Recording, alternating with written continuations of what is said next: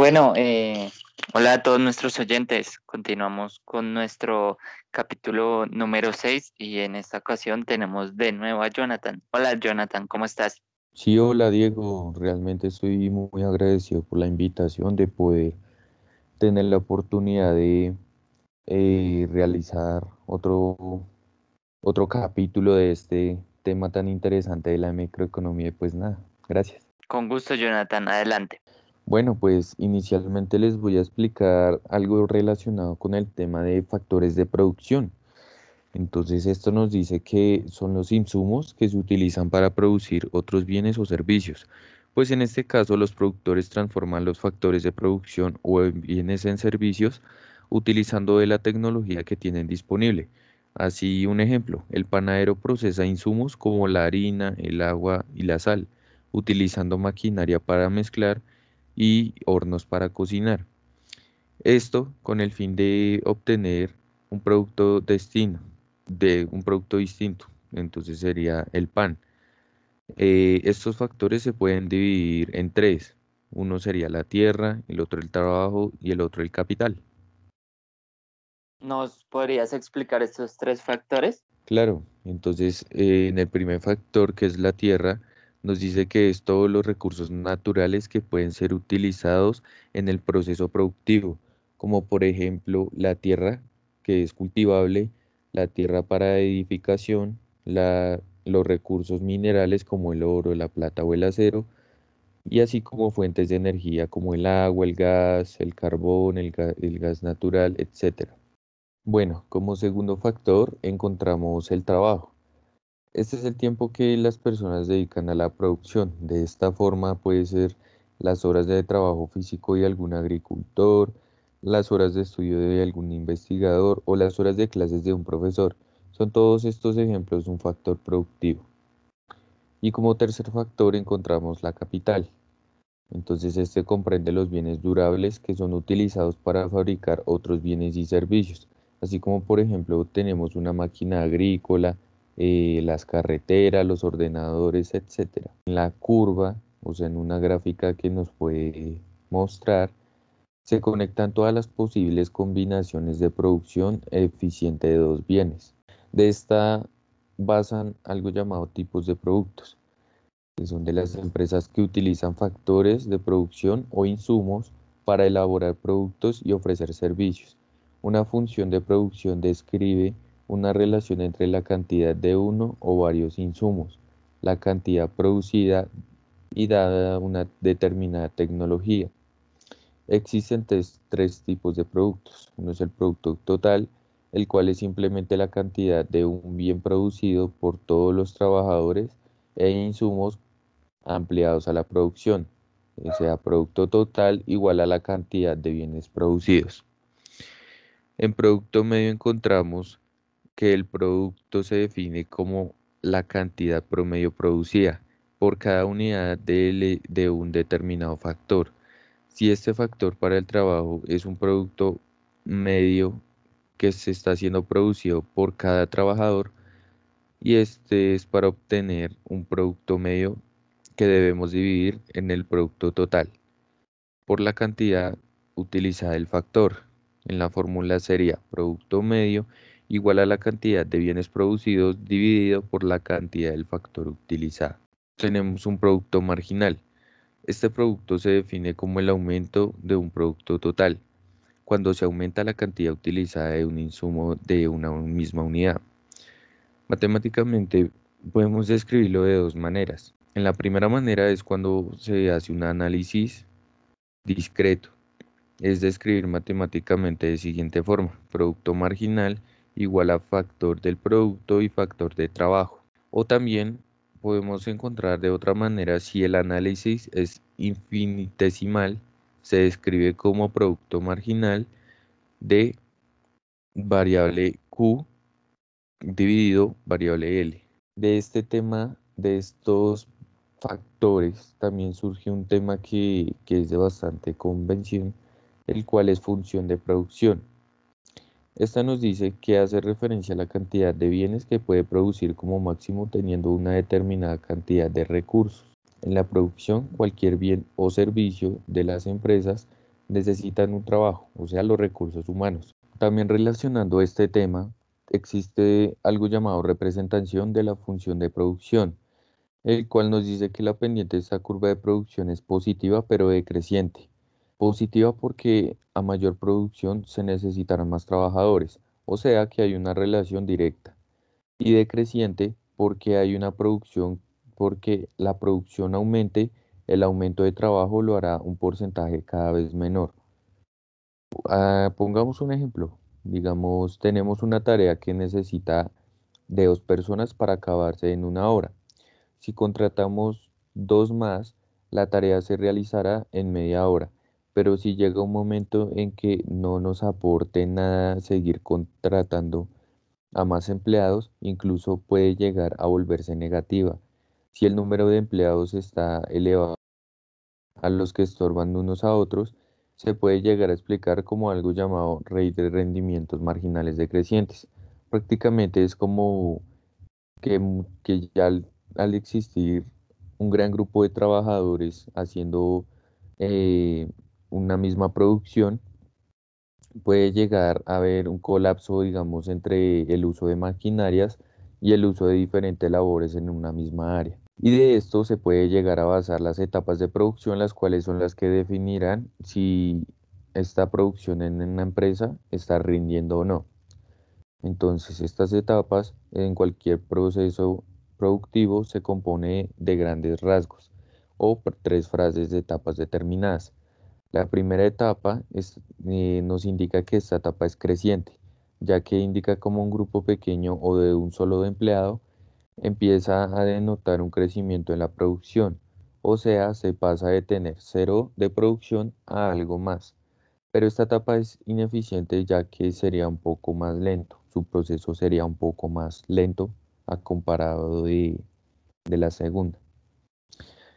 En esta segunda etapa eh, nos dice que ya surgirá un aumento de empleados, pero se daría un pequeño decrecimiento en el producto medio ya que su producción cambiaría.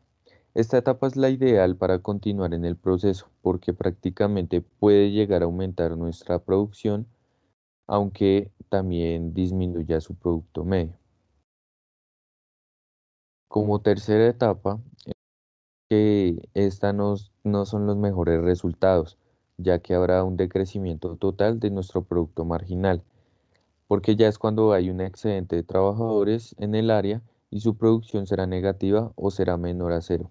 Pues como lo mencioné anteriormente, pues al haber muchos trabajadores en una misma área, nos puede llegar a afectar nuestros niveles de producción, ya que puede haber una saturación de trabajo en maquinaria o en diferentes labores. Vale, Jonathan. Em, he leído eh, sobre algo llamado producción a largo plazo. ¿Sabes de qué trata esto? Sí, claro, la producción a largo plazo con ayuda de hizo cuántas variables de capital y trabajo. Entonces, cuando analizamos la producción a largo plazo, es, la, es el principal cambio respecto a la producción a corto plazo, es decir, podemos variar los niveles de factores de producción fijos que utilizamos, capital, así como los factores variables como la mano de obra. Nuestros niveles de producción serán determinados por nuestros rendimientos a escala. Un ejemplo eh, sería la pastelería, que a largo plazo no habrá factores fijos. Podríamos alquilar un local más grande u otros locales, utilizando hornos con más capacidad en un mayor número, recurrir a formas alternativas de organizar producción e incluso introducir mejoras tecnológicas. En este otro caso, una curva isocuanta es una mejor representación gráfica que nos muestra las infinitas combinaciones de dos factores con los que se puede obtener la misma cantidad del producto. Habitualmente estos dos factores de producción suelen ser el capital y el trabajo. No obstante, se puede llegar a utilizar cualquier otro factor. En, en esta ocasión, podremos hacer alusión de que nuestro capital es K y que nuestro mano de obra va a ser L. Siguiente parte encontramos una línea presupuestaria la cual hace relación a estos dos temas. Entonces nos indica que la restricción presupuestaria, recta de balance o recta presupuestaria, presenta el conjunto de todas las combinaciones posibles de bienes o servicios que tomando sus precios como dados se agotarán exactamente al ingreso del consumidor. En la práctica, en el consumidor suelen ser muchos bienes entre los cuales puede elegir, pero no un monto fijo de dinero que puede gastar. Eh, la balance de la recta nos representa las combinaciones o bienes y servicios que son alcanzables para el consumidor, dado el límite o restricción que debe ser propuesto según a la renta y los servicios de los precios. O sea, prácticamente es como decir que el, consumidor puede llegar a, a comprar diferentes productos y puede darles una combinación distinta. Lo único que es el factor que se tendría en cuenta es el ingreso de las personas, ya que pues puede que tenga diferentes combinaciones, pero también va a variar su precio. Entonces de ahí nuestro factor ingreso entraría a disposición si le alcanza o no. Ya por otro lado encontramos algo llamado el equilibrio del productor. En, en, esta nos habla de la determinación de las ganancias o beneficios de una organización, expresada como la diferencia entre ingresos totales y costos totales. Adquiere gran importancia el concepto de un punto de equilibrio, es decir, un punto de beneficio cero en donde los costos totales son igual a los ingresos. ¿Cuál es, cuál, en cualquier cambio en esta igualdad eh, genera una ganancia y una pérdida o una pérdida. Para este análisis suponemos que los costos variables o costos por unidad de producción y los ingresos por venta son lineales. Un ejemplo de esto es si un productor desea aumentar o disminuir la producción en el corto plazo, esto significa de ordinario el uso de más horas o de servicios de la mano de obra y que el equipo sea existente. De igual modo, si el productor desea reducir la producción en corto plazo, podrá deshacer de ciertos trabajadores, pero no debe desechar de inmediato el edificio o locomotora de diésel aunque puede llegar a bajar a cero. Prácticamente es como requerir algo de más que nuestra mano de obra está disponible, pero que entonces no necesitemos desechar algún otro tipo de factor. También existe algo relacionado a este tema que es el rendimiento a escala constante, creciente y decreciente. Los rendimientos a escala expresan cómo varía la cantidad producida de la empresa a medida que varía el uso de todos los factores que intervienen en el proceso de producción en la misma proporción. Se debe confundir los rendimientos a escala con un producto marginal de un factor. El producto marginal se obtiene modificando un solo factor de producción, mientras que los rendimientos a escala se obtienen modificando todos los factores de producción. De esto se basan tres tipos de rendimientos. Uno es rendimiento constante a escala. Es cuando varían a una proporción, proporción determinada las cantidades de factores utilizadas. La cantidad de producida varía en la misma proporción. Otro tipo de rendimiento es rendimientos crecientes a escala. Esto sucede cuando multiplicando los factores de producción por una cantidad determinada, se obtiene una cantidad producida mayor o igual a la cantidad que se da al comienzo. Y, en los y por último, un tipo de rendimientos decrecientes a escala. Esto ocurre cuando aumentamos todos los factores de producción en la misma proporción. La cantidad producida aumentará una proporción menor. Ya como tema siguiente encontramos la teoría del productor. Esta teoría nos, nos indica que es una parte que aborda las conductas y las dinámicas desde un punto de vista empresarial y de producción como le prefiera la demanda de los consumidores en su función a producto o servicio específico. Esta teoría es considerada la contraparte de la teoría del consumidor, también se maneja dentro de la microeconomía. En este caso se tratará de las conductas desde un punto de vista del cliente. Pongamos un ejemplo. Si un productor desea aumentar o disminuir la producción en el corto plazo, esto significa de ordinario que el uso de más horas de servicio de la mano de obra con la planta se equivoque del existente.